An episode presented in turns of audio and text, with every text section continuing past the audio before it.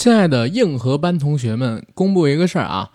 二零二零年一月十七日，也就是周五小年夜晚九点半，我和九哥会在 B 站上边搞一个视频直播。如果想去关注我们的朋友，赶紧去点击搜索“硬核班长 ”B 站账号。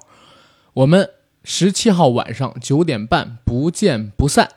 Hello，大家好，欢迎收听我们这一期的硬核电台，我是主八甘。大家好，我是小九，非常高兴又能在空中和大家见面。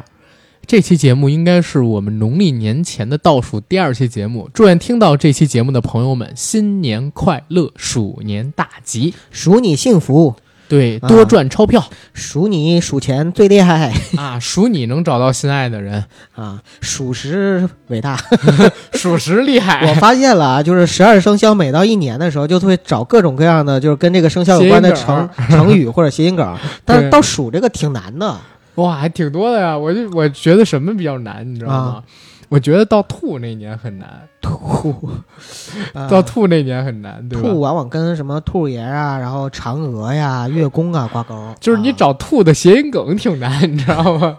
都是催吐啊，什么乱七八糟那些恶心的梗了就不会，你啊要相信网友啊。如果大家有知道兔的这个谐音梗，可以写在我们这期的评论下方啊。嗯这期节目呢，是我们每年的例行功课啊，跟大家聊的这个春节档的展望，对，对吧？今年的春节档可不一般啊，号称是史上最强九大豪杰齐聚春节档，而且原本据传说好像《美人鱼二》也要定这个档的，但是后来又延后了，延后到暑期档去上了，哦不知道是不是看到了《战狼》的成功呃，也可能是因为 去年的失败。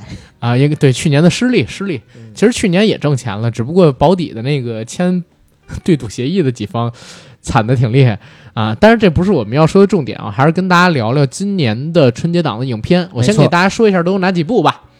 最受关注的呢，其实有七部。第一部是《唐人街探案三》，第二部是《姜子牙》，第三部是《紧急救援》，第四部《囧妈》，第五部《中国女排》，第六部《急先锋》，第七部《熊出没：狂野大陆》。另外，除了这七部之外，还有两部小片儿，一部呢叫做《圆彩虹》，一部叫做《大红包》。咱们先从最没有卖相的两部开始说起吧，九哥。你指的是急先锋？我指的是《唐人街探案三》，行吗？我谢谢你，肯定是圆彩虹跟大红包嘛，嗯，对吧？圆彩虹，截止我们节目录制的时间一月九号啊，他在猫眼电影上边已经有四万五千一百四十九人点击了想看。主角呢是吴磊、陈乔恩、钟丽缇，影片类型是动作、冒险、奇幻、家庭，上映版本是三 D，我居然没有看到有二 D 版。嗯，它的时长是九十一分钟，不过这是属于大陆重映，其实之前是上映过，但是票房成绩非常一般，就是院线几日游。我也不知道为什么这次要再上，可能是因为吴磊红了吧。这个电影呢属于合拍片，按我们来讲，合拍片又有小鲜肉，又有知名的女演员，一般都属于是烂片，所以其实我对它的票房啊特别不看好嗯，啊，甚至比一会儿我们要提到的大红包都不看好。对，嗯，因为这片子我看了一下它的简介，说在巨大的利益驱使下，CAC 组织不顾破坏地球能量平衡的危险，在原彩虹中取得能量。意外使两个身在奥克兰的孩子随彩虹能量波来到中国，邂逅小城，三个孩子携手成功逃脱 CAC 的追捕，经历艰险，阻止了能量失衡所带来的巨大灾难。它是个科幻片，知道吗？它是个科幻片。然后 又是合拍片，然后里边的导演、演员，其实说实话，除了吴磊、陈乔恩、钟丽缇这三个华人的、华裔的，我都不认识。对，几乎百分之九十九点九九九九九，无限趋近于百分之一百，我可以确定它是个大烂片儿。我也想到了他为什么会在这个春节档上映了，嗯，因为他在哪个档期上映都可能差不多一样。对，还不如选一个日票房最高的日子。对，到时候我就是虽败犹荣，我是跟其他的那几部片子嗯一起打过仗的。对，而且他还能得一个成绩，这是什么成绩？什么成绩？比如说，在他上映的时候，他有可能夺得年度票房前三十的这样一个称号，哎，对，对吧？嗯当然之后可能就慢慢下去了。对对对，啊，这不说太多。第二一部呢叫《大红包》，《大红包，大红包》上映时间二零二零年一月二十五号，主演是包贝尔、克拉拉、贾冰嗯，啊。上映时长一百分钟，影片类型喜剧、爱情。电影的版本呢是二 D 版本，没有三 D，也没有 IMAX，这点还挺良心的。影片的简介说，陈重的前女友杜莹劈腿傍大款，两人的分手在公司闹得沸沸扬扬。颜面扫地的陈重向公司申请外调老家海南岛分公司，再也不回来。临行前，陈重发现自己工作这八年，为了发展业务，社交广泛，领导、同事、客户结婚生孩子，自己随礼送出的红包加起来有三十多万。陈重决定办一个假婚礼，把这些年送出去的红包收回来。再去海南，当他找到前女友杜莹，说明意图，希望杜莹能在相爱一场的份儿上和自己假结婚收红包时，被杜莹和新男友高俊一一通奚落和嘲讽。所以，陈重的好兄弟大瑞给受了刺激的陈重出个主意，俩人准备找一演员，就是克拉拉，嗯，扮演陈重的新娘子。办一场高大上的婚礼，即可收回红包，又可气气杜莹，由此一场好戏，一环套一环上，太套路的剧情了。你不觉得这个套路有点像，就是很多年前一个大烂片任贤齐跟范冰冰演的《合约情人》吗？类似是吧？很像，就这种套路。其实说实话，他这个剧情简介一基本上已经把故事的内容全告诉了。这个片子绝对很吸引一些老百姓去观看。但是我看了一下他猫眼上边想看人数，截止到一月九号晚上六点半，只有一点五万人点了想看，是吗？还不如原彩。红三分之一高，我天呀！他仨加起来可能都没有吴磊一个人票房号召力强。对，不过包贝尔今年本来有这个大人物嘛，口碑翻了一阵，然后这个片子为什么捞钱的、捞钱的、捞钱的、捞钱捞钱的？而且也可能是这片子质量太差，他们都放弃了，才扔到大年初一这么一个档次来。嗯，不过别说，他是我今年排在就是春节档要看的电影里边排名第六的，他是排在《袁彩虹》。《熊出没》和《急先锋》前面，我操，不是吧？哦，对，因为咱俩都没有小孩，是吧？对对对。其实这些电影里边，我应该按我的标准，如果我不陪我亲戚家的孩子去看啊，我的观影顺序是这个样子的：我会先看《急先锋》。嗯，为什么？这是我跟大家分享我的一个观点。嗯，春节档，如果你想看一些。受关注度比较小的片子，嗯，一定要趁着初一、初二、初三去看，因为后面可能没排片了，对吧？因为我是成龙的影迷，所以我虽然有可能感觉到《急先锋》这片子质量一般，嗯啊，或者说很差，但是他的片子除了《神探蒲松龄》，其他的我全都是大年初一去看的。还能差过《神探蒲松龄》吗？我觉得应该不会，尤其这次导演又是唐季礼，应该要强一点，跟《功夫瑜伽》差不多总行吧？我也觉得是，嗯，而且还有姆奇米亚。对母母奇米亚，母奇米亚整的都已经我操，我是完全不能接受。在这个基础上，我会去看什么呢？我会去看一看《唐人街探案》，看一看这个囧妈，再看一看《紧急救援》，再看看姜子牙，然后再看一下，呃，大红包，再看一下袁彩虹，最后再看这个《熊出没》。就是你的意思是不看中国女排呗？中国女排比较特殊，嗯，为什么特殊呢？是因为中国女排，我是会。赶在《急先锋》之前去看的，我想最后说为什么呢？因为陈可辛的片子，实际上我认为啊，现在咱们在整个春节档所有电影里边，我能猜，如果让我去猜，哪个口碑有可能爆，他的可能是最大的。嗯，呃，中国女排这个东西，我们一会儿后边聊。我其实挺关注这个戏的。对，咱们先说说这个《熊出没》吧，好吧？倒着说呗，倒着说。贺爷回你微信了？还没呢。我们刚才想做一个小小的市场调查，一会儿到结尾的时候，如果他回了，咱就加进去。行，好吧。《熊出没》这片子其实我不用说太多，每年我都用一套固定的话来形容这部电影，对吧？每年都如期而至，他轻轻的来，又轻轻的走，赚自己一份该赚的钱，不带走一片云彩。每年我都这么说。你想，过去三年，咱每次做这个节目的时候，我一提到《熊出没》就是这段话。对，为什么？因为现在的电视银幕上边常年播放的，而且收视率比较高的国产动画就剩这一部了，《喜羊羊》都不行了。《熊出没》这个品牌到现在差不多得有十年了，这十年里边，很多的九五后是看着它长起来的，很多的零零后，甚至现在一零后的很多小朋友都在看这部动画。嗯，这是他们的童年回忆啊。要是有个机会让我投资的话，我会投《熊出没》。我也会投《熊出没》啊，因为它有一个基本盘，基本上肯定会赚。就是五六五六亿的基本盘肯定是有的。对，铁打的《熊出没》啊，流水的春节档，春节档，对吧？嗯，春就是《熊出没》这个动画片，其实咱们对它有偏见啊。就是说，咱们俩虽然不看，但是呢，我曾经在《熊出没》第二部就《血领雄风》上的那年，陪我二姨姐她的孩子去看了一次这个电影。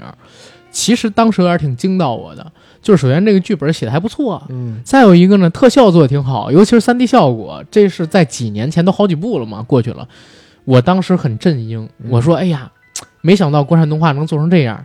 后来又出了什么《大圣归来》啊，又出了什么呃哪吒呀，又出了什么小门神啊、嗯大鱼海棠啊之类的东西，那都后来的事儿。当时《熊出没》给了我挺振奋的情感，那年好像拿六七亿的票房吧，在春节档。嗯，阿甘，你别代表我啊，我可对《熊出没》一点儿偏见都没有。哦我一直认为它是非常好的国产动画，而且呢，哦也确实制作很精良。啊，但是我也肯定的说，我肯定不会去看，因为我没孩子。你不会陪亲戚的朋友什么的去看吗？呃，也也是唯一的一种可能，就是这个了。啊，我也是这种可能。对，然后关于这部片子，其实该说的也没有太多。我哎，相信咱俩自己要是去看，是不是有病啊？呃，没病，没病，没病。就是我觉得是这样，咱们电台里边啊，会自己一个人，或者说带着女朋友什么的去看《熊出没》的很少。对呀、而且对于这个系列的片子，因为我跟九哥说实话都没咋看过，我俩真没法给大家做个评论，嗯，对吧？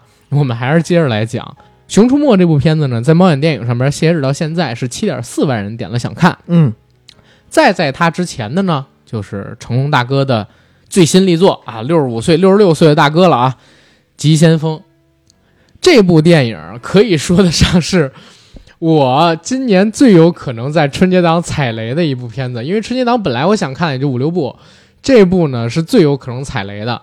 嗯，影片类型不用讲了，成龙大哥的一贯动作喜剧冒险。主创阵容呢，导演是成龙大哥的老搭档唐季礼，当然他也是成家班的一员啊。两个人合作过很多经典的戏，比如说《警察故事三》《超级警察》，比如说《警察故事四》《简单任务》，以及红番区成龙大哥打入好莱坞的那一部，还有的就是两千零五年的《神话》和二零一六年的春节档票房冠军《功夫瑜伽》。没错，这是两个人不知道第多少次合作了。唐季礼本人的导演水平，在导演这种动作喜剧，其实我还是比较认可的。在过去一段时间里，包括《功夫瑜伽》，虽然很多人很讨厌啊，但是我也得说，这是除了《英伦对决》以外，成龙大哥最近五年质量还凑合的一部电影了。对吧？相比于他其他的电影而言，质量已经很好了。然后在这儿呢，也说一嘴啊，刚才九哥正好说我一事儿，说这个好像是《扶摇篇》是春节档的冠军，没错，那七天里边，《扶摇篇》票房很高，但是最后春节档这那几部电影总票房是这个《功夫瑜伽》要高，嗯，所以他是最后的冠军啊，这是这样一说的。然后影片的主创除了唐季礼导演之外，成龙大哥啊，是吧？是必须的男主角，还有几个小鲜肉。这小鲜肉谁呢？一个是杨洋，一个是艾伦，一个是朱正廷。是不是把朱正廷跟杨洋拿来跟那个艾伦比，有点侮辱艾伦？艾伦在中间，反正比他们高。对啊，嗯，是不是有点侮辱艾伦？我有我有这种想法。嗯，哎，不是不是不是，是不是有点那个侮辱这个朱正廷跟这个 跟这个什么杨洋的意思？毕竟几个人颜值上边差很多嘛，对吧？艾伦呢也没当过 军艺的校草，但艾伦是开心麻花小鲜肉，艾伦是老鲜肉。老鲜肉吧，开心麻花比他年轻的也比较多。反正这次的急先锋故事呢，还是老一套。嗯，中国商人秦国立在英国惨遭雇佣兵组织北极狼绑架，秦的女儿徐若涵饰演的也卷入了其中，遭到追杀。千钧一发之际，急先锋国际安保团队成为他们唯一的希望。由总指挥成龙大哥饰演的唐焕廷带领雷震宇、杨洋演的，张凯旋、艾伦演的，米娅母亲米娅演的，神雕朱正廷演的。等人组成的急先锋行动小组上天入地，辗转全球各地，施展惊险营救。解救人质的过程中，竟发现北极狼背后的犯罪集团还策划了一场惊天密谋。你知道成龙大哥最近几年的这个动作片啊，都有一臭毛病，什么？就是故故事剧情写的特夸张，你知道吗？但是其实你看的时候，你会陷入到一种深深的悲哀当中去。就是比美人迟暮更惨的，就是英雄迟暮，然后英雄还不觉得自己迟暮。就是看他打戏嘛。对呀、我在看成龙大哥近几年打戏的时候，我深深的感觉到了人过六十，不局有时。但是你可以换个角度去想，嗯，你是总是心里潜意识的会把过去辉煌的、年轻的、健壮的、永远精力无限的成龙去比，但你反过去来想，就是同样像成龙大哥这个岁数的老年人，有谁能像他这样精神？然后呢，你可以去看一看导演和成龙大哥还有成家班怎么样去设计一些动作，是让老年人也可以打得很犀利。关键这几年打的他就不犀利啊，他怎？就是成龙过了六十岁以后的打戏，除了《英伦对决》里边那几段儿，嗯甚至让我觉得还不如史泰龙在最近几年的打戏呢，嗯，对吧？最起码人家那还拳拳到肉。成龙大哥他那种自由搏击、更灵活的杂耍类型的风格，已经现在找不到了。真的是拳怕少壮。对你看成龙的电影，其实你是看他怎么打吗？不是在我看来，我并不是看成龙大哥，或者说打的成分不太多，嗯我是为了看他上下辗转腾挪，使用屋子里的各种道具做高难度的特技。对，但不好意思，现在除了打以外，高难度的特技跟闪转腾挪，成龙大哥都做不到了。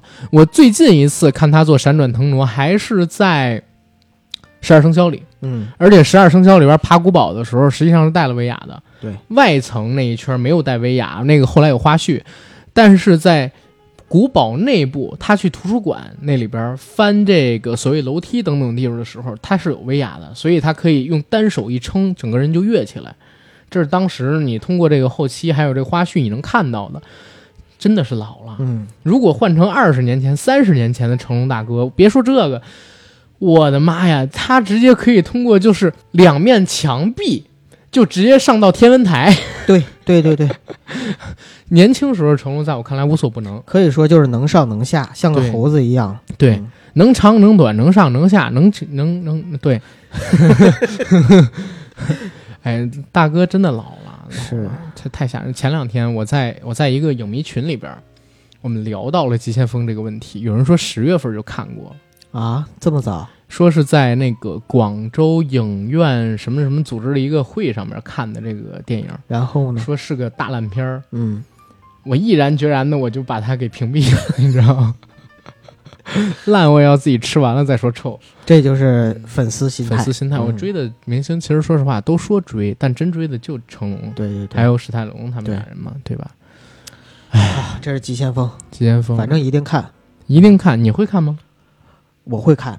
去年的《神探蒲松龄》我没看，我也没看，神探蒲松龄，我去年我还记得录节目的时候，我说我一定会看，对，但是真的不好意思，我我在影院里，你知道吗？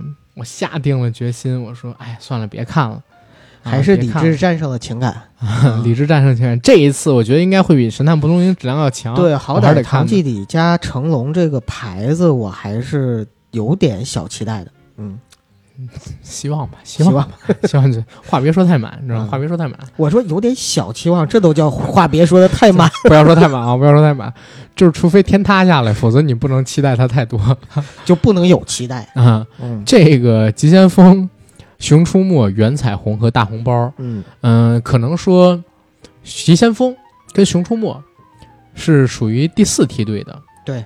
然后袁彩虹跟大红包是属于第五梯队的。为什么这么说？因为急先锋的想看人数是九点五，它跟熊出没其实也就差个两万人。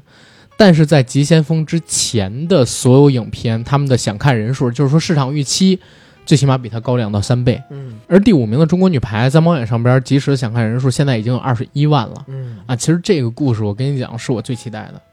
明白。嗯，为什么我说很期待中国女排？首先，她的导演是陈可辛，对吧？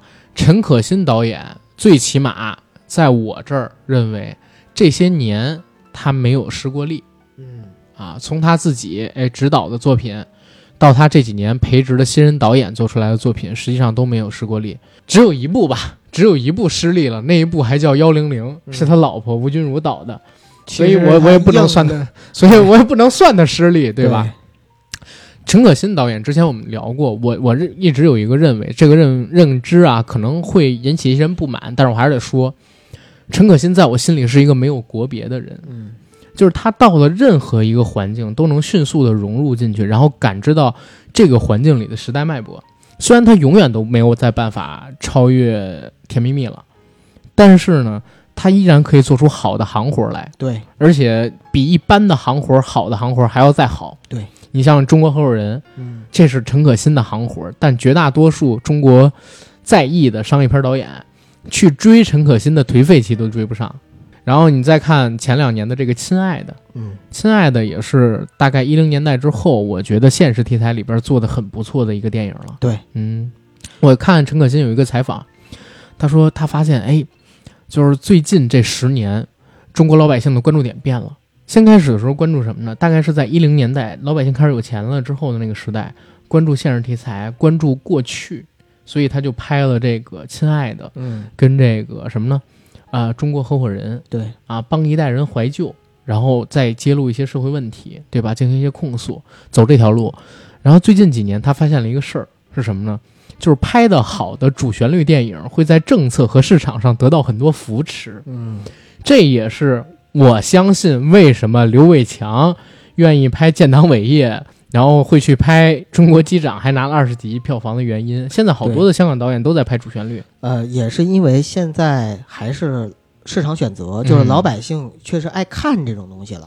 嗯，他也是，哎，其实我觉得陈可辛又是一个好导演，但同时又是一个好商人。他就是一好商人，对非常精明的一个商人。哎，其实你觉得就是像巩俐还有黄渤啊，包括吴刚，他们在老百姓中的票房号召力能有多少？嗯、黄渤还是有的，嗯，挺强的，但是跟他最巅峰的那个时候也比不了。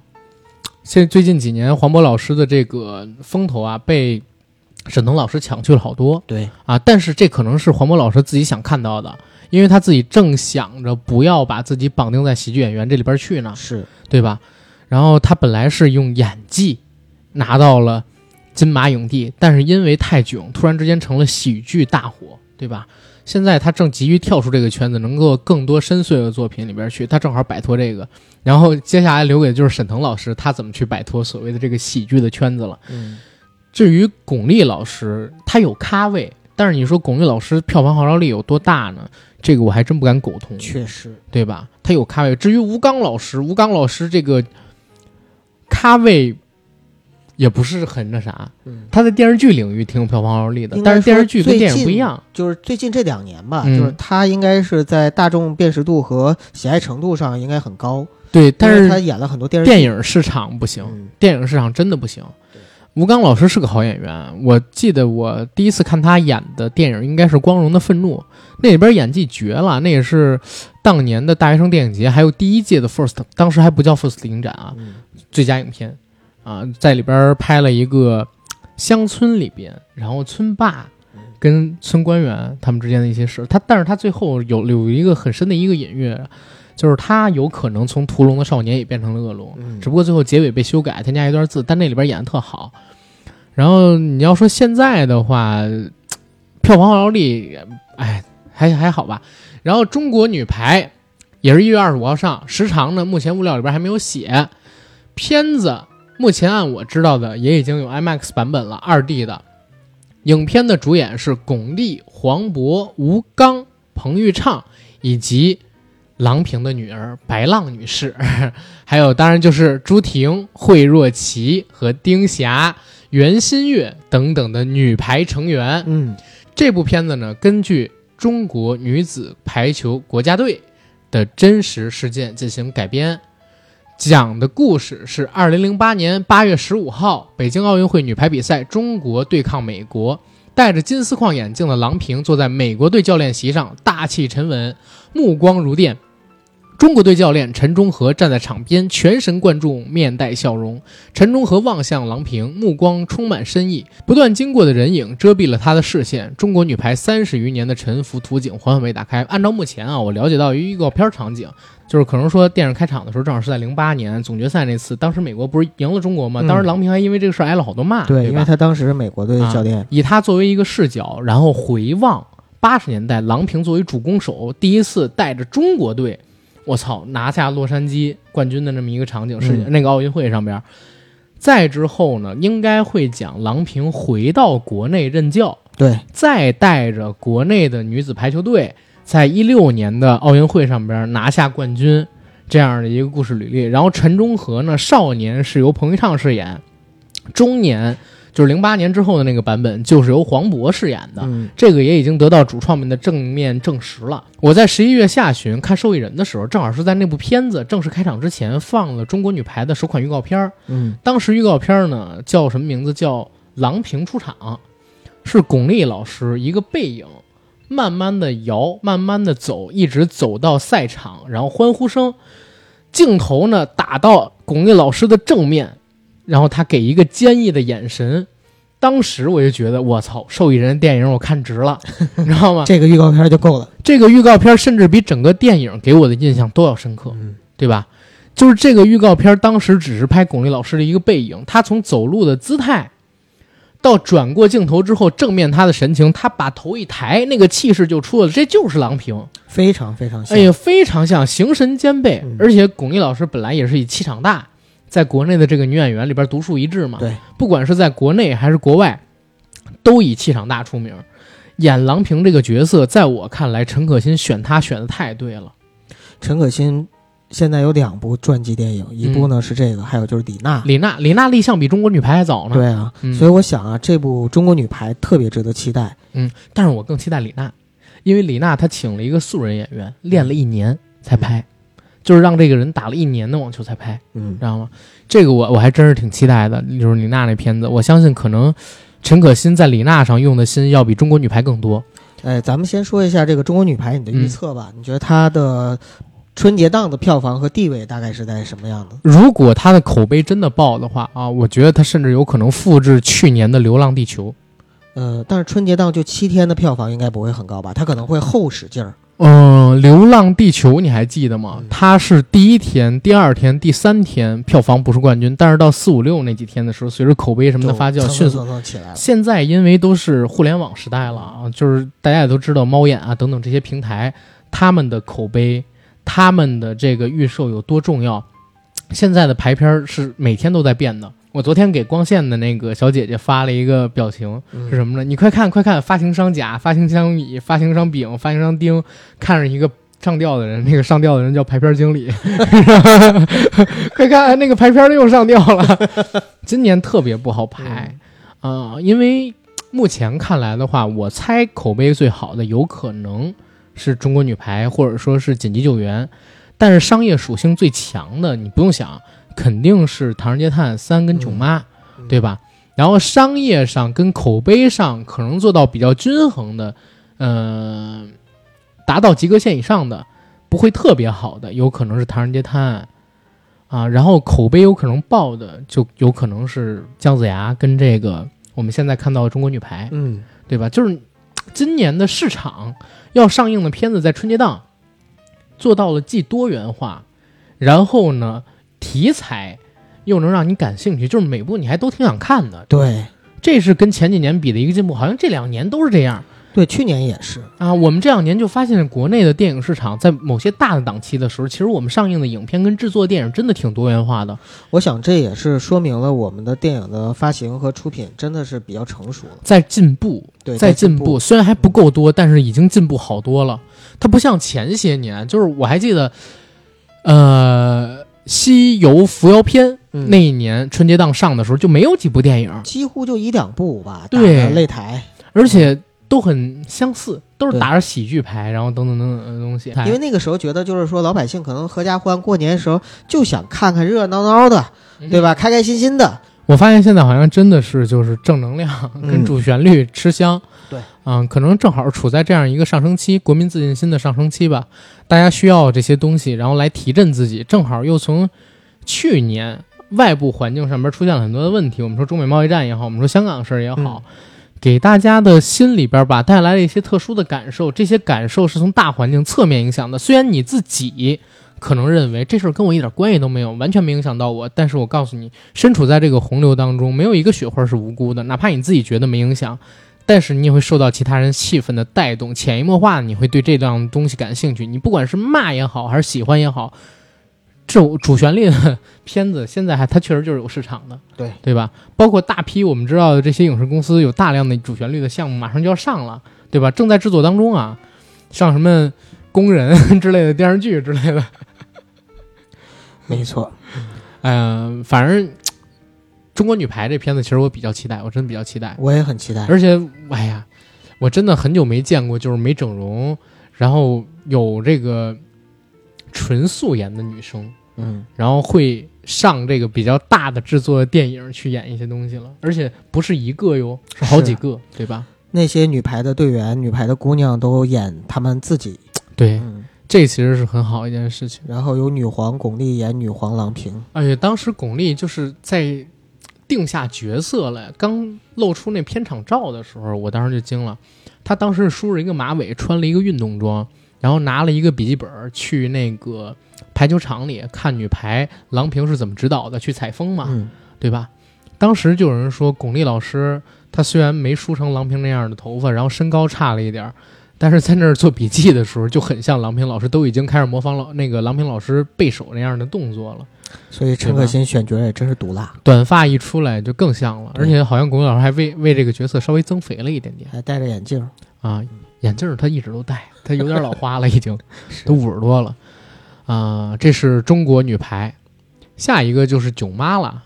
囧妈其实跟我跟九哥还有点关系，就是咱们跟他产生过关联。嗯，咱们产生过什么观点咱们之前聊过一期付费节目，是那个《中俄列车大劫案》，啊？这次的故事正好就发生在那辆特快车上。对对对，啊，六天六夜，在这六天六夜里边，我正好是昨天刚看了，哎，不是，就在九哥进门之前，我正在看徐峥参加许志远的十三幺，他们聊到的这片子。徐志远说：“哎，你为什么要做这样一个片子呢？”他说：“它符合现喜剧的一个先天条件，一个中年人跟自己七老八十的母亲被困在一个六天六夜单向行驶的火车上，食宿条件都很差，然后住的人呢也都很杂，而且这个车上连澡都不能洗，又只能生活在那个小车厢里。你想想，你跟你的母亲，中年人啊，一个四十多岁的男人跟一个七十岁左右的母亲相处六天，你会不会疯？会，所以这是喜剧的一个先天条件。我就自己想了想，如果把我跟我母亲嗯，扔在那辆车上待六天六夜，然后也不能出包间儿，也不能洗澡，也不能干别的，然后吃的也不好，睡的也不好，我一定会被我妈烦死的，你知道吗？嗯，啊，这这当然就符合喜剧的一个先天条件。然后他说我在里边又加了沈腾，还有沈腾的母亲，哎 就更好玩了。这个这个是囧系列最好的一点，就是嗯。他没有再有王宝强，嗯，啊，好吧，可能王宝强是因为要跟他打擂台吧，对。民众。其实我倒挺觉得王宝强这个角色适合囧系列，至少包包贝尔真不适合，因为王宝强他是他的演技是装傻，但是你有点让人觉得他真傻。但是包贝尔呢，你一眼就能看出来他是一神经病装傻，嗯对所以造成的反感不一样。就是王宝强装傻，你不会反感，对，王宝强不招人嗯他有观众缘儿，啊，对他有观众缘他，有观众缘儿，但是包贝尔确实在这一点上不行的，天生的这个东西，老天爷赏不赏饭吃。有的人就是有观众缘儿，他那张脸一出来，大家就喜欢，对吧？你说有人特讨厌王宝强吗？有，但很少吧好，像很少很少，很少吧。因为你觉得王宝强跟你比还差了点儿，我讨厌他干嘛？对吧？但是你看一个，就是我们所说的仇富心理嘛，嗯，对吧？你看一个人好像比你强，你或多或少他你会讨厌他一点儿，要不然就特喜欢他，要不然就特讨厌他，就是这样。然后这片子其实为什么我说我还期待一点儿？徐峥其实他在做不同的尝试的。嗯他当时，我按他自己的话来讲，他说他从之前是一个喜剧演员，后来到拍电影，突然这个电影成功了，受到大众的认可，他自己都是心有戚戚焉，自己都是很茫然的，很错愕，怎么自己突然之间就火了？然后自己也不想被这个品牌绑定，就好几部电影他都不想叫囧什么了。嗯但是身边的朋友跟他说：“你还是叫囧吧，对吧？你还是叫囧什么什么什么吧。”那徐志远就问他：“你觉得什么是囧呢？”他说：“囧在我看来是一种人到中年不得已、不如意的生活状态，就是囧。所以，当我把自己陷入到某一个不得已的状态里边去的时候，就会做出囧的故事来。所以，我就后来想了一下，你说人在囧途、跟泰囧、跟港囧、跟囧妈，嗯，囧妈，我讲应该还，我想应该还是一个中年危机，然后等等等等的故事啊，对，应该跟这个泰囧和港囧有相似的地方，但是它都在表达人到中年之后一些不得已，对不对？你说泰囧是事业上边跟家庭上边遇到双重危机，然后港囧呢是自己想去找初恋，嗯对吧？因为他对生活过得太不满意了，他一直想做一个画画的人，而不是做设计胸罩的人。就是想找寻理想，啊，嗯我的人生是一个飞机场，但你让我天天做大饼，对吧？这是他当时里边的台词原话。而这个囧妈呢，我相信她跟她母亲坐这样一个车去俄罗斯肯定也有原因，不可能平白无故的上这样一个车，为什么不坐飞机去呢？对，对吧？而且为什么要跟自己母亲单独两个人踏上这次旅程呢？肯定也是有原因的。所以相对而言，我还比较期待这个电影。尤其看了徐峥他的表述之后，就看了这十三幺之后，我发现他其实是挺有思想深度的一个人。嗯，其实每部电影期待点可能都不一样。比如说像《囧妈》这部电影，我真的是很期待它的故事。你像姜子牙，或者说是《紧急救援》，或者是中国女排，可能我反而期待的不是故事层面的东西，而是其他的东西。嗯，嗯，比如比如姜子牙，我期待的可能是跟哪吒的对比，然后他这个就是封神宇宙怎么样去构筑，还有就是怎么样拍出一部跟哪吒有所区别的又好看的动画片儿。但是像中国女排和紧急救援的话呢，我可能更期待的就是怎么样把一个可能是很主旋律的故事，然后拍的不那么显得主旋律，然后拍的更加的真实和人性化一点。我倒是真的挺期待《囧妈》这个系列的，我还挺喜欢徐峥的。对，我觉得他是现在中国的这个男演员里边极少数又有脑子，然后又有演技，又能逗大家笑的演员。嗯，嗯，这还真是有自己的思考的东西。我们把他之前还有一个评价叫什么“中国电影队长”，对对？吧？哎，徐峥跟沈腾有没有合作过？当然有啊，什么《疯狂外星人》啊，《疯狂外星人》不是黄渤跟沈《腾疯狂的外星人》里边那外星人是徐峥扮的，你不知道吗？啊？这种合作跟我说的合作可能还有点区别。我说的是，就是像黄渤和沈腾之前的那种，在综艺里边有合作。对，所以这还是他们第一次在大荧幕上进行一个双雄之间的一个合作。啊、但是沈腾应该是属于这个戏份很少，甚至是客串。会吗？会，啊，我一直以为他会是王宝强那个角色。因为在演职人员的排名里边，他在袁泉、贾冰，呃，然后郭京飞的后面，哦，应该他的戏份很少，哎，也就也就那么十分钟的戏，或者说几分钟的戏吧，嗯差不多，可能甚至就预告片里那几个戏。沈知道吗腾说：“我给你拍个预告片，帮你涨点票房。对故事的剧情我看了啊，就是徐一万缠身于婚姻危机和商业危机之中，却阴差阳错与妈妈坐上了一辆开往俄罗斯的火车。生活方式和观念的冲突使他与妈妈产生了激烈的矛盾，同时还要与妻子斗智斗勇，一路风景奇遇，囧事不断。他妻子是袁泉演的。啊，是袁泉演的。然后这部片子今儿到我们节目录制的时候，已经有二十六点二万人在猫眼电影上点击了想看，啊，当然也可能是我春节档的前几个首选之一吧，”嗯，对吧？我还是想开心开心。好像我一直对主旋律真的我，像中国女排这种东西，我其实挺喜欢啊。嗯，但是你说《红海行动》也好，然后《中国机长》也好，我都不是那么有兴趣，有点审美疲劳，你知道吗？嗯，真有点审美疲劳。最近几年上的太多了，从《湄公河行动》开始，然后就一直什么《红海行动》《中国机长》《紧急救援》，然后《紧急救援》还有点跟这个《中国机长》像的地方啊，因为都是飞机的问题啊。但但但是这个，相信也会有一部分人喜欢吧。《紧急救援》就是目前的春节档三巨头第三，对吧？到目前为止，猫眼电影上面二十七点八万人点了想看。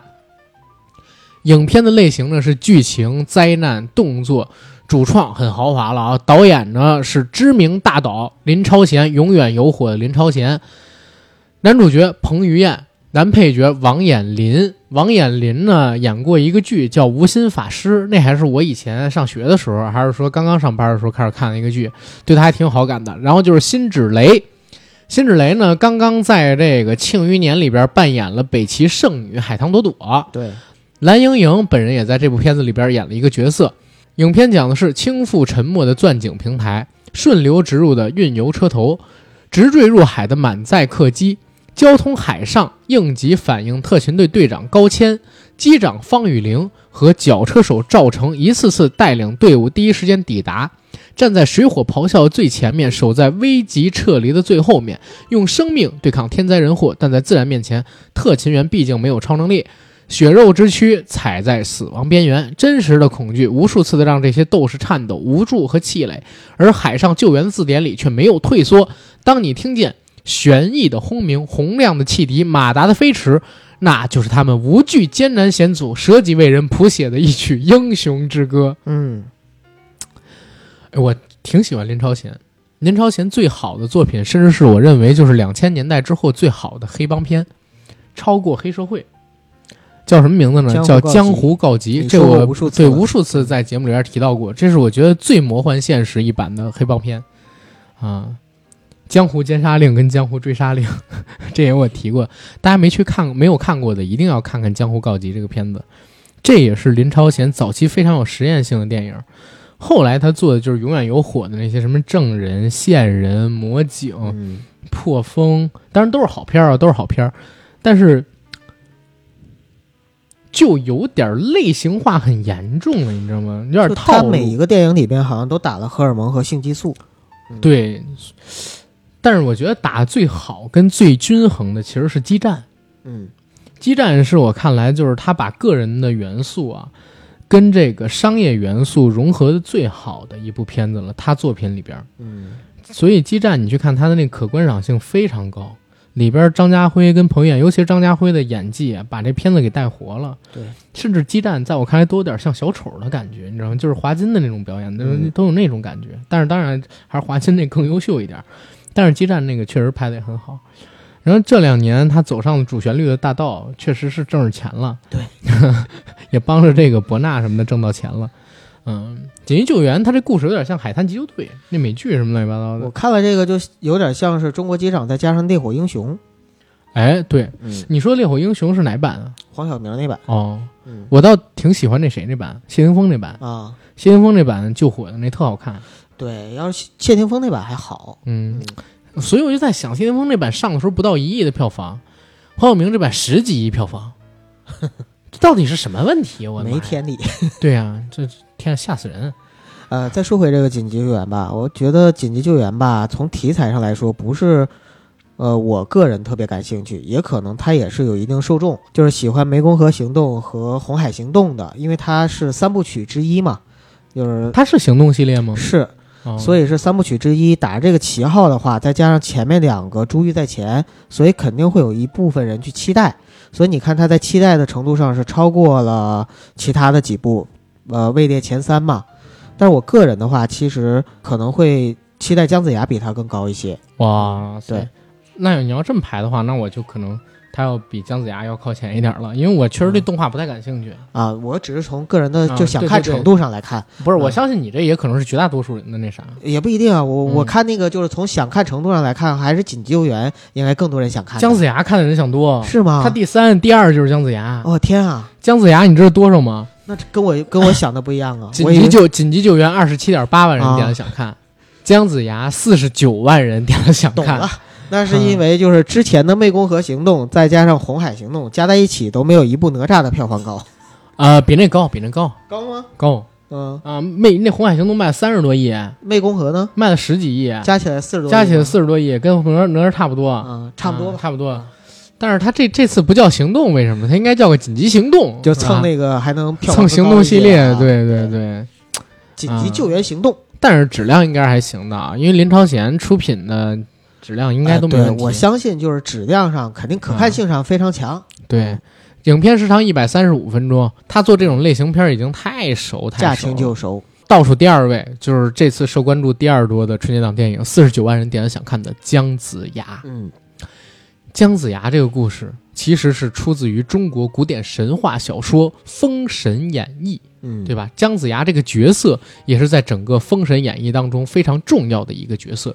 虽是凡人之躯，但倚抗天神，接了元始天尊的受封令，手里持着打神鞭等神物，辅佐周武王建立周朝一代，推翻商纣王的统治。又在这其中呢。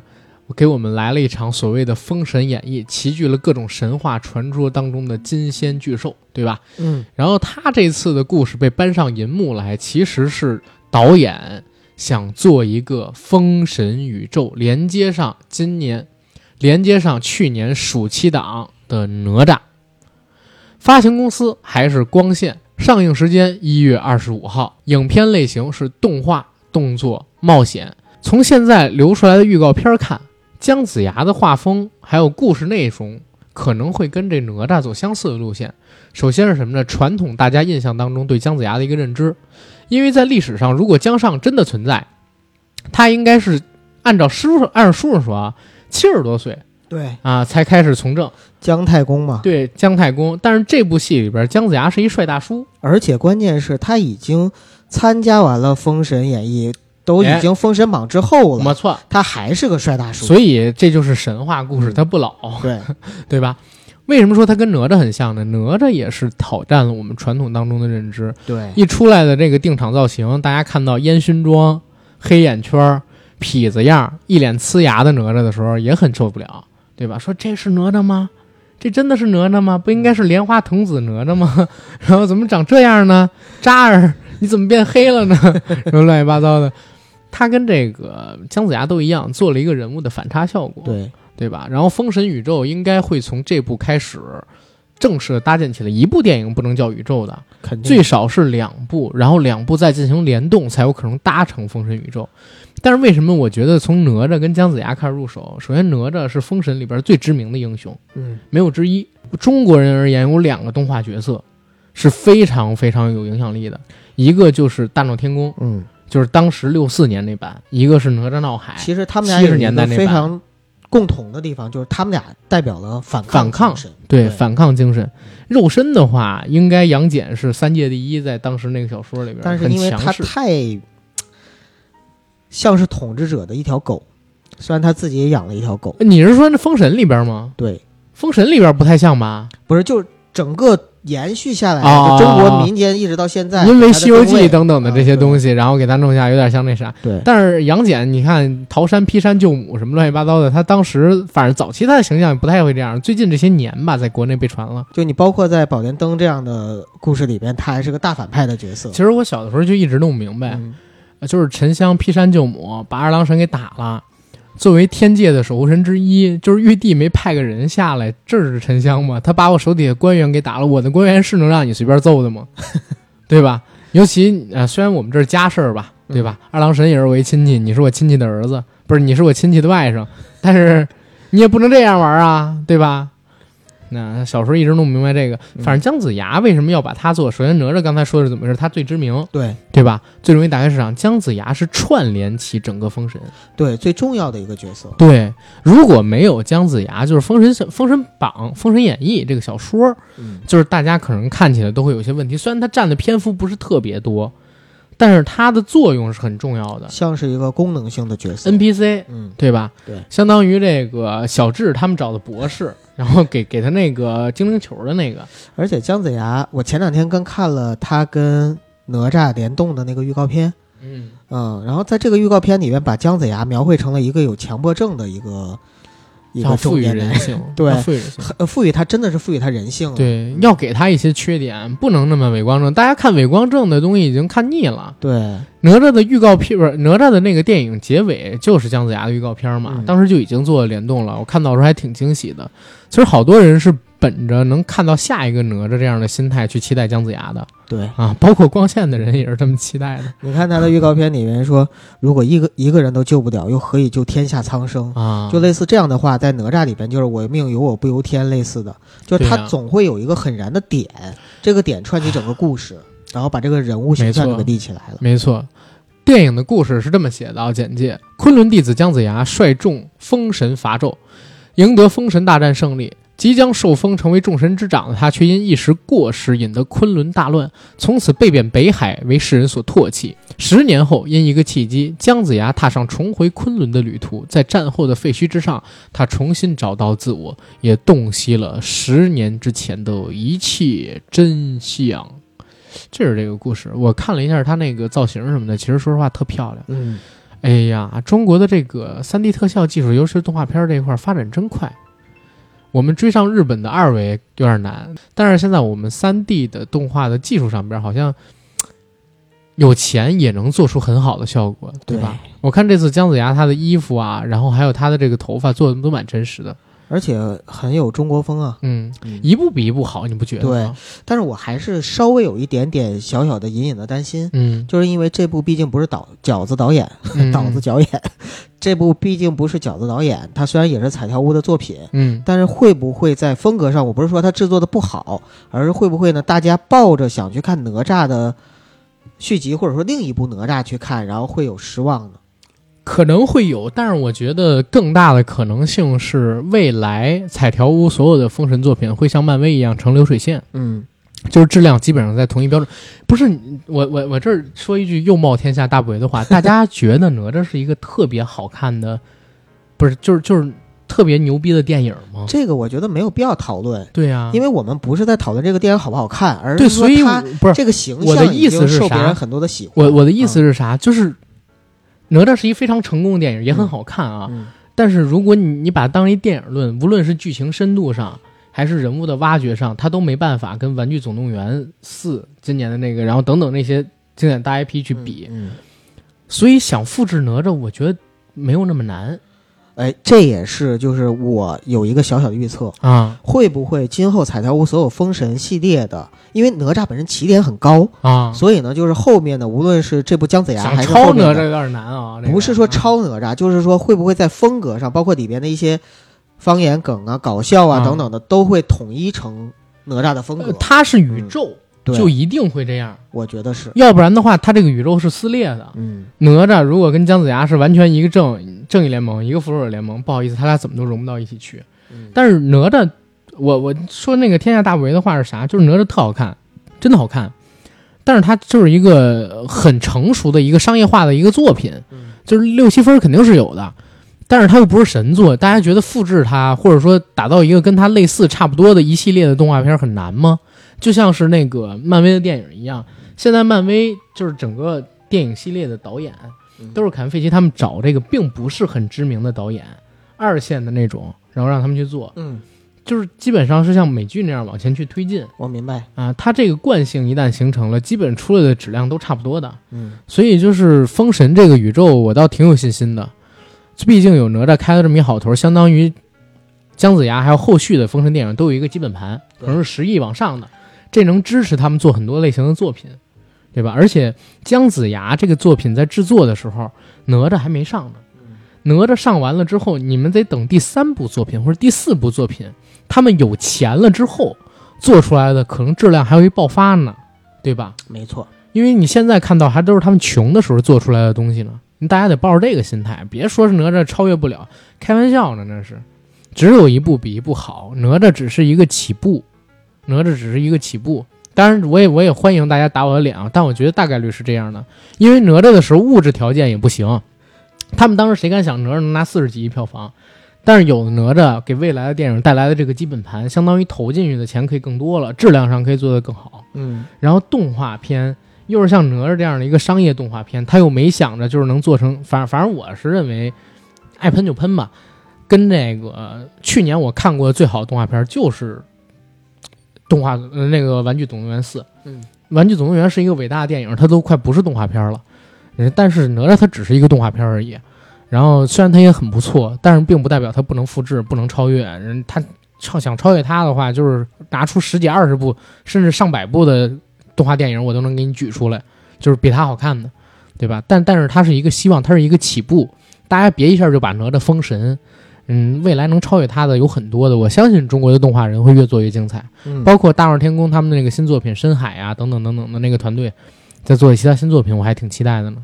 好像明年也要上吧，嗯嗯，，前两天大护法的那个，呃，就大护法就比哪吒好看不是我我重说，前两天大护法的那个续集就是妙先生，啊，好像是撤档了，是吧？啊，为什么又撤档呢？因为大护法当年的票房就特别差，然后妙先生，妙先生怎么说呢？妙妙先生的发行方都不看好妙先生，啊，啊，真的不看好。所以就是大家还是要对这个国产动画有希望，嗯要有希望啊！对，别把哪吒封神，也别把所有的动画片都限定死。我还是挺期待姜子牙的别把哪吒封神，也别把封神呢就都当成哪吒。啊！对对对，得抱准一个正经心态啊！接下来就是《唐人街探案三》了，《唐人街探案三》这次的卖相是最好的，对，在猫眼上边，截止到我们现在录制的时间，想看人数是一百二十三点四万，一二三四，哇，好好顺。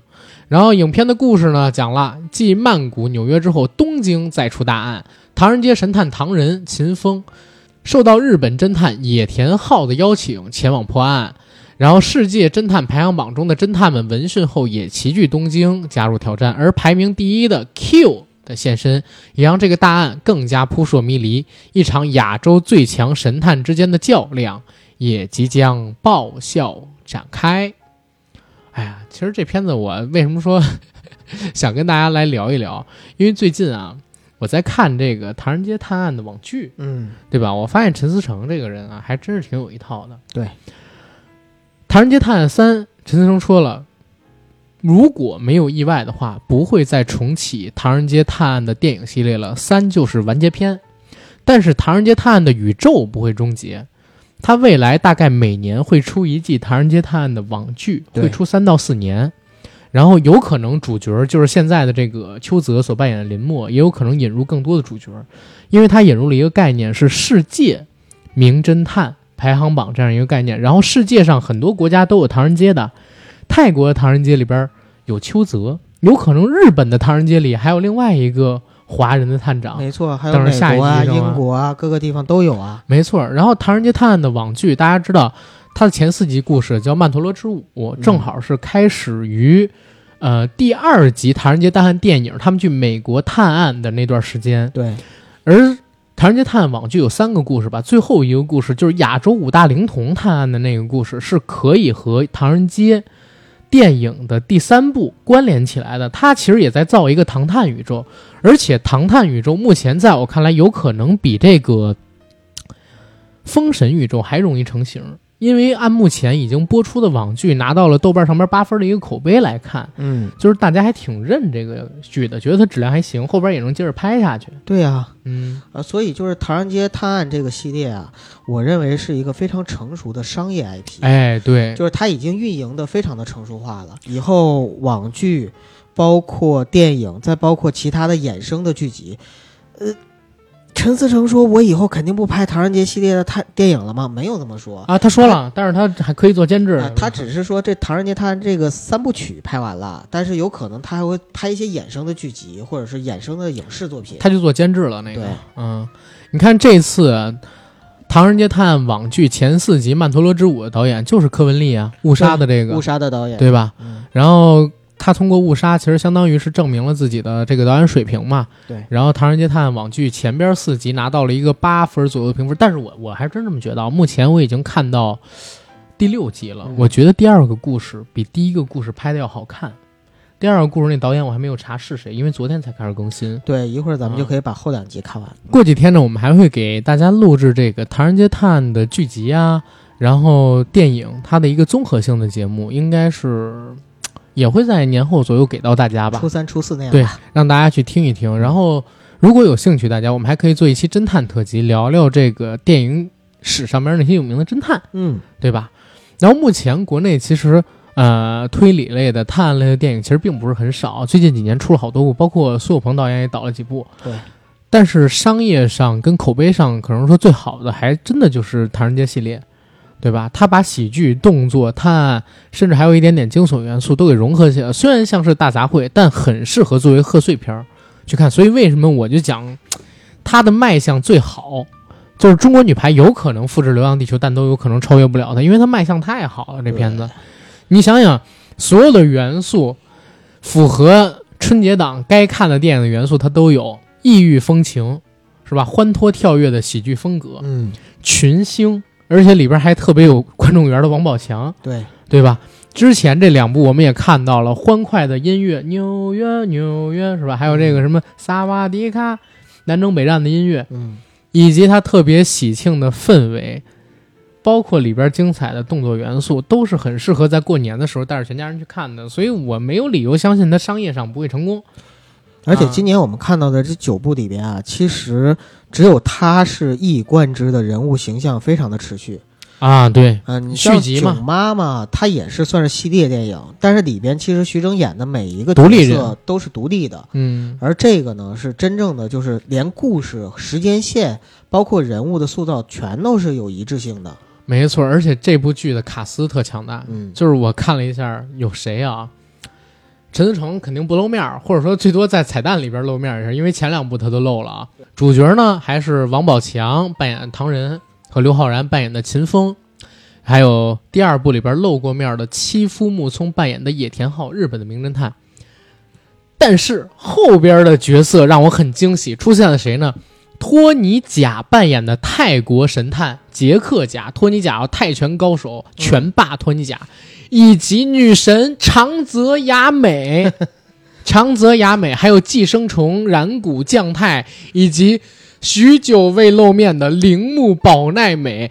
还有《梦旅人》里的浅野忠信，浅野忠信前两年还在那个《罗曼蒂克消亡史》里边演了中国影史上最真实、还原度最高的日本鬼子形象，那个间谍的形象就是葛优的那个什么，那个叫叫什么的妹夫，以及超级前辈三浦友和。对，三浦友和已经好久没看过他演的戏了，但是前些年好像看过他的一部电视剧。但是这部里边他演一黑帮大佬，我靠，那个造型太酷了，一身的皮皮虾，你知道吗？还洗着温泉，弄点本格的东西往那儿一配，哎呦，到位。还有就是尚宇贤啊，尚宇贤我也挺喜欢的，这个背景很深的一个小姑娘啊，以及宋轶，就是第二部里边出现的那个疑似 Q，但最后发现不是 Q 的名侦探，以及《唐人街探案》第一部里边出现的斯诺，张子枫饰演的这个邪魅一笑的。女孩，嗯啊，或者我们可以叫她库布里克的凝视的女孩，给大家留下很多心理阴影。然后，《唐人街探案》这部电影和网剧也做了联动，出现了网剧之中出现的角色，比如说林黑犬，邱泽饰演的唐人徒弟林默，以及在网剧当中扮演玫瑰的张钧甯。其实现在为止的话，第二个故事刚刚开始，中间这四集讲的就是林默跟这个张钧甯他们俩是如何相识的，还出现了程潇。宇宙少女的小队长，然后这也是现在人气非常高的一个女孩，身体柔韧性特好，真有关注过啊。然后这部片子呢，为什么我说陈思诚很聪明？大家如果有关注《唐人街探案》这个网剧的话，会知道一月一号它开始在爱奇艺上线，每周播四集，一共十二集。当这部剧播完，等到下个周三、周四，正好就是大年初一电影要上的时候，相当于每周都有《唐人街探案》看。他已经用电影。跟网剧的联动，在给这片子做宣发了，相当于别人只是几部宣发片儿啊，对对，但是他是拿出一个网剧来做预告，哎，但是我觉得也很精明，因为现在路演的费用这么高，对对吧？网剧的这个成本相对而言，虽然是超级网剧，我能看得出来就是质量挺高的啊，砸钱了，嗯，但是其实也不会有太高。你算一下账啊，你再怎么好的预告片，它也是属于宣发成本，嗯，一次性的。拍了网剧之后呢，它就相当于是挣钱的项目了。对，对，而且还能捧导演。陈思诚现在也在打造自己的团队嘛。对啊，柯文帝就跟着他。对，而且我还看了一下陈思诚的采访，他觉得自己要走另外一条路了。这两年他觉得商业上太顺了，他想去尝试尝试其他不同类型电影。这其实也对，嗯，一个好导演应该要去尝试，不能让自己限制在某一个系列里。如果说啊，我觉得这个我能成功，我天天拍这个，年年拍这个，他不是一个好导演能做出来的事儿。是，嗯，你是在说林超贤吗？嗯，不是，不不不，不是，开玩笑。林超贤跟那种导演还不一样，林超贤其实有自己的尝试的。嗯，大家不预期就是明年或者后年你们就能看到了，跟以前类型不同的电影。而且林超贤有好几个风格的转型期。不像这个陈思诚一样，陈思诚从《北京爱情故事》到现在为止，说实话来讲的话，他只拍了两个系列，嗯啊，就拍了这一个系列。然后之前那《北爱》还是跟电视剧这么来的嘛，我都不把它算成一系列，而且那片子拍的很一般。对，但是青年导演里边算得上有才气的，我觉得属于跟韩寒那个类型的商业片导演吧，就就还可以的。他反正身份也挺多，演员的身份是我们最初认识他的身份，最知名的是渣男的身份。呃，好吧，我说的只是工作上的身份 啊，然后是导演，然后是监制、制片、老板等等等等，歌手，这个出过专辑，真是不知道。我第一次看他演的戏是两千年初的时候，两千年代初的时候，看一个叫《民工》的戏，嗯，他在里边演这个老邢，《武林外传》里老邢的儿子，嗯，一个辍学不考大学，跑到城里。恶意辍学，自己跟家里闹矛盾，恶意辍学，跑到城里来当民工的那么一个男孩，嗯，那里边演戏还特好呢。因为本色，我总觉得他土。但是你知道吗？陈思诚其实他来自于高知家庭，是吗？从小接受的教育就很好，然后一直在学校里边都是成绩最好的，嗯，别人眼中的高富帅，他真的是别人眼中的高富帅。我也不知道为什么，我就觉得他土，你知道吗？我也是，啊，尤其呃，反正最初的印象可能就是在很油腻，三多里面就是。露出来的那种感觉给我。我跟你讲，就是这成才，嗯，成才在农村那会儿的戏，我就觉得特好看。然后一当兵之后，我就老觉得他装，老会像刘德华那样摆造型，像华仔那，但是华仔帅呀。然后成才总是会板着一张脸，就这样，你知道吗？成才是真觉得自己帅，，他是这样。元朗是希望我们能够留下来。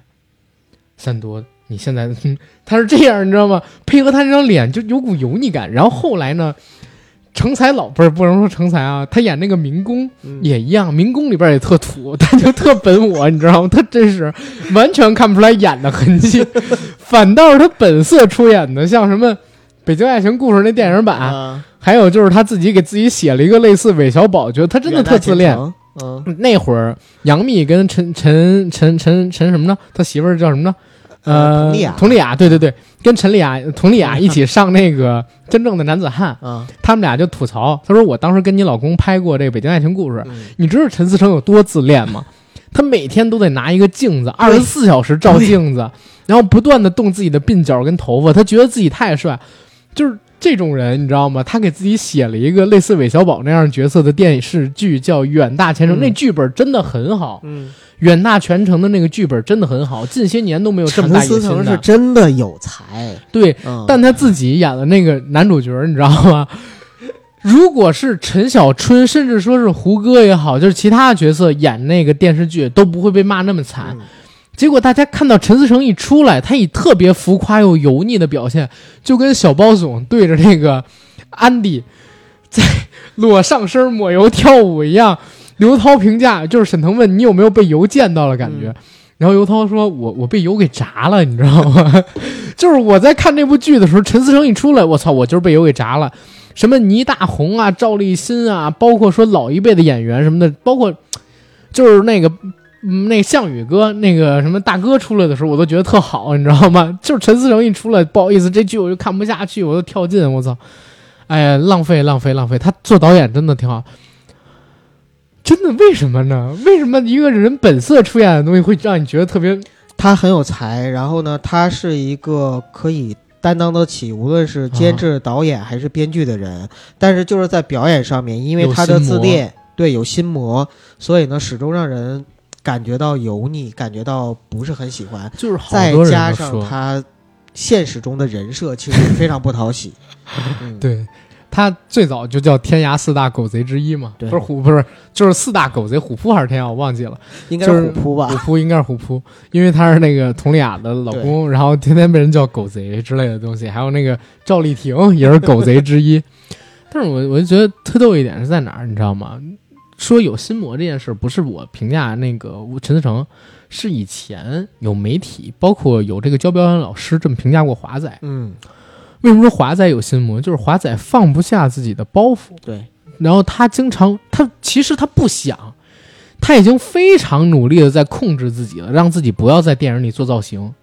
但是他每一个造型都是 pose，一个动作都特帅，因为他当就是天王当久了，当偶像当惯了，就是。当当问题，就是陈思诚没当过偶像，但是他还有偶像的包袱，他可能在佟丽娅那儿是偶像，有可能对吧？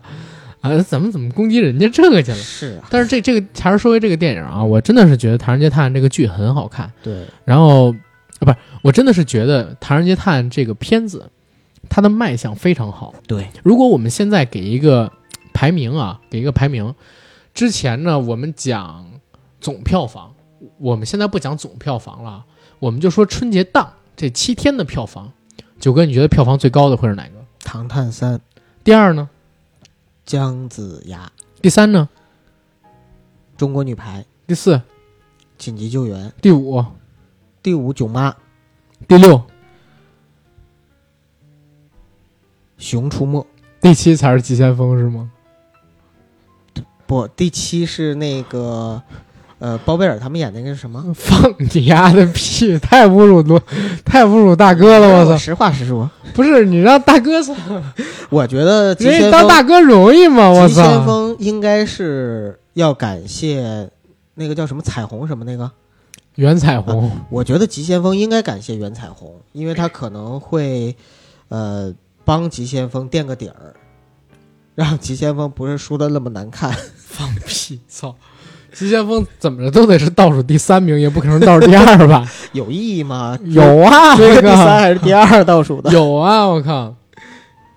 然后你们看啊，我我的排名是这样：第一名呢唐探，嗯第二名呢姜子牙，嗯第三名女排，第四名囧妈，第五名紧急救援，嗯，第六名急先锋，情怀分啊，嗯第七名熊出没，第八名袁彩虹，第九名大红包。嗯但是急先锋很有可能被这个熊出没给超了。对，嗯，哎，成龙大哥真的天哪！希望打脸啊！我真希望打脸啊！我真希望成龙大哥是春节档冠军，甚至再破一次票房记录不用春。节档冠军，不是就是卖相我我只是说希望啊，我说我真希望他是春节档票房冠军，全年票房冠军再拿一次，或者甚至破一个战狼的记录。啊！但是九哥你，你打我一下，你告诉我这可能性有多大？我把你打醒，不是真的，你告诉我这可能性有多大？你不觉得那样是害了成龙大哥吗？让他就觉得啊，我我还能打，还能打，已经很认不清现实了，还要继续己，我要自杀！嗯，天哪，气死我了！也许成龙大哥是有其他的考量的，嗯，扶植新人呐、然后在他这个位置下不来呀、等等等等。有什么下不来，就是自己舍不得嘛，对吧？嗯钱也挣够了，包括那个基金会一直在运行，每年光资本增益就多少，说自己养不起这票人吗？不是吧？对，对吧？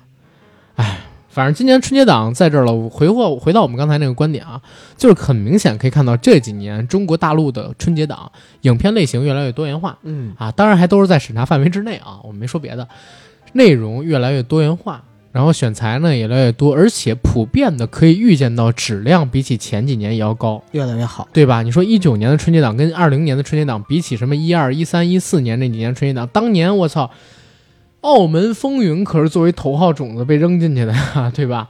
还有那个什么《西游记》女儿国也是被扔进去的呀。哎，真是啊！咱们现在的老百姓是不是每年过年的时候越来越幸福了呢？至少在电影院、电影市场这一块儿反正比前些日子肯定我觉得是要强吧。啊，都在跟春晚抢票房。对呀，现在的 现在的片子挺好，真的现在的片子挺好，我觉得挺好。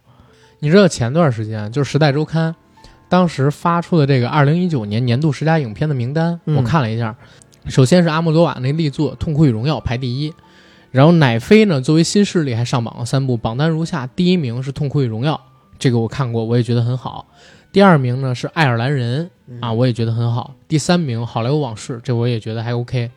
第四名《婚姻故事》，第五名《小妇人》，第六名《寄生虫》，第七名《利刃出鞘》，第八名《我叫多麦特》，第九名《邻里美好的一天》，第十名《无语大道》。就是这十部里边，我应该看了六部到七部。如果算上没有入榜的小丑，然后我居然觉得今年是电影大年，嗯就整个一九年19居然是电影大年，你知道吗？是世界性的电影大年。嗯，就是往年，我说句难听的，《地久天长》虽然我们骂，但是《地久天长》如果放在往年，就是它在国产电影里边都算是一个很不错的东西。但是今年类似《地久天长》这个水平的片子出了好多，知道吗？然后今年的国语国产的商业片儿也出现了好几部的经典作品。好像有一种说法是逢九一定大，就是一般是你比如说像零九年、九九年都算是电影大年哦，啊。你是吗你回顾一下，因为我也是忘了在哪里看到过一种说法，零九年啥片儿啊？嗯，记不住阿凡提啊，阿凡提。阿凡达，阿凡达是零九，对，但是那个也不算是艺术上面特，哎，现在回想起来，零九年太久了，十年九九年就更想不起来了。反正你看一九年整个的华语电影市场，我们出现类似《少年的你》，嗯，对吧？还有嗯本来能上的八百，嗯我相信那片子口碑应该很不错啊。然后国庆档的时候，就连三部主旋律，居然都不是很难看，嗯都不是很难看，这个很难。当然，其中有好看，比如说《我和我的祖国》，尤其是里边宁浩导演的那段《北京你好》是特别好看。然后关键这三部电影都不是很难看，这个很难啊。然后春节档的时候来了一部《流浪地球》，对吧？然后还有《疯狂的外星人》这样的优势的作品，然后还有一些其他的片子。就整个这一年，大家虽然觉得哎好像都很一般，但你回过头去比往年看，哇，好大的进步啊！嗯就有点像一五年还是一六年的时候，当时突然之间大圣，嗯、归来呀、煎饼侠呀，然后什么乱七八糟东西，扶摇扶摇捉妖记什么的，同时间冒出来老炮儿突然间冒出的那一年似的，嗯，然后那个聂隐娘那年冒出的那年似的。今年唯一的缺点就是没有冒出了一部像聂隐娘那样的大片，对吧？聂隐娘那年是华语大年，世界小年，今年是世界大年，华语片也还凑合啊，但是没有出现那样多变。对对对对对。所以就是我们希望吧，希望这市场越来越好。包括今年全球市场，你也能看到各种回春。嗯，奶飞作为新势力加入了之后，电影的这个创作热情居然提高了，对吧？好多之前不太可能出来的片子，现在做出来了。对，还是需要一些新的血液，或者说新的势力。许愿吧，希望越来越好。对传统的大制片厂时代已经不太适合现在做优质的艺术作品的创作了，嗯，对吧？他们还是想要流水线，想要十亿加，让咱们直播要十万加，然后大制片厂想要十亿美元加，嗯，对吧？希望越来越好吧，能看到曙光就是好事儿，我觉得。啊，行，那我们这期节目可以到这儿了吧？其实还有一个彩蛋，嗯就是我们一开始在录节目之前呢，我们曾经采访了我们的一位听友，啊，贺爷，对我们，因为我俩呀，我跟九哥，我们俩真是对这个就是动画片儿啊也没经验，没经验，啊因为我俩也不看，我俩也不陪孩子看，关键是没孩子，我俩就猜，就是这个《熊出没》能有多少的票房或？者说《熊出没》跟姜子牙会哪个作为家长的优先首选？肯肯定是姜子牙票房最最后高啊，啊这是我们俩一开始就确定的。但是我们俩就想知道，如果是小孩儿自己去选，他是会选《熊出没》呢，嗯还是选姜子牙呢？对。然后我俩还真问了，就是一个已经为人父母的朋友，他有俩孩子，然后那哥们刚才给我回过了，说他们作为家长，如果是姜子牙的话，首先呢，呃，他跟哪吒毕竟是两个独立的电影，也不知道世界观是不是串联在一起的，也不知道是不是适合小孩看。嗯，他会先等口碑出来了之后再带孩子去看。但是《熊出没》不一样，对，因为电视上边一直在播，小孩也每年都期待这个，他肯定会带孩子先看《熊出没》。这是大人的角度。对然后孩子的角度呢是，其实小孩儿《熊出没》很熟悉，他也会第一时间要看《熊出没》。姜子牙其实他也不熟悉，所以对这个故事的话，他肯定也是要么大人带着看，要么就是看完《熊出没》之后二次选择然后再看，对再选。嗯，所以你看，这个才是稳定的基本盘。这你看跟我们这种没没没当过父母的就不太一样，操，对，跟我不看，俩的可能都不看，真的有可能都不看。姜子牙我有可能就在电脑上看了，因为我想了想，就是目前我肯定看的《唐人街探案》《急先锋》《囧妈》《中国女排》，呃，再算上一个呃紧那个紧急救援吧，嗯对吧？然后这就几部了，这就已经五部了。然后我初一肯定没有时间看，我初二肯定没有时间看，因为都得串亲戚什么乱七八糟的东西。对，然后等到了初三的时候，我才开始有时间看。但是你想，我能就这么一天全泡在影院里边把这五部全看完吗？不会的。我最起码也得分成两天、三天去看吧。其实对于大多数老百姓来说，可能也就是看上一两部，啊，嗯我我肯定最少看五部，然后姜子牙有时间的话我也会看，但也最起码看六部。三、初四之后嘛。对对对对对对，最起码看六部吧，就是这个春节档，初三开始看，争取在。其实我觉得是这样，我咱们俩呀不用着急，九哥，嗯咱俩做的展望也没说做回顾，咱俩可以等这个初八、初九之后看，因为大家上班，咱俩又不用上班，对，其实可以在这个时候看，还能选好位置还能包场，啊，对吧？这是我俩幸福的地方。包场够呛。嗯，呃，初八、初九的时候，哎，已经上班了，已经上班啊了，，那还行。咱俩挑一上午，真的包场，操！我要 IMAX 听，我要看一天，对，关键人家影厅不会让你一天把那个排排的时间排的特别好，顶多你就是能看一两部，而且就像你说的《急先锋》什么的，有可能那个时候就没什么排片了。我就怕什么？我就怕这影院鸡贼，初一到初七不给《急先锋》啥拍片儿，初八开始给好多拍片儿。要不你这样，你可着烂片儿先看啊，然后那好片儿吧你就憋着，然后等到那个什么时候，我觉得是这样啊，嗯只要一有预售，咱就可以去看了，嗯，对吧？对，或者问问朋友什么的，咱哎，咱听我朋友们有没有这个能搞到，比如说点映啊、提前场的票啊什么的，欢迎联系我们春节档的啊。然后我跟九哥去看，看完了之后我给你们吹吹，然后这具体怎么吹，到时候再说啊，到时候再说啊，给我们俩蹭点票来吧啊，好吧，好，嗯，好，那谢谢大家，然后。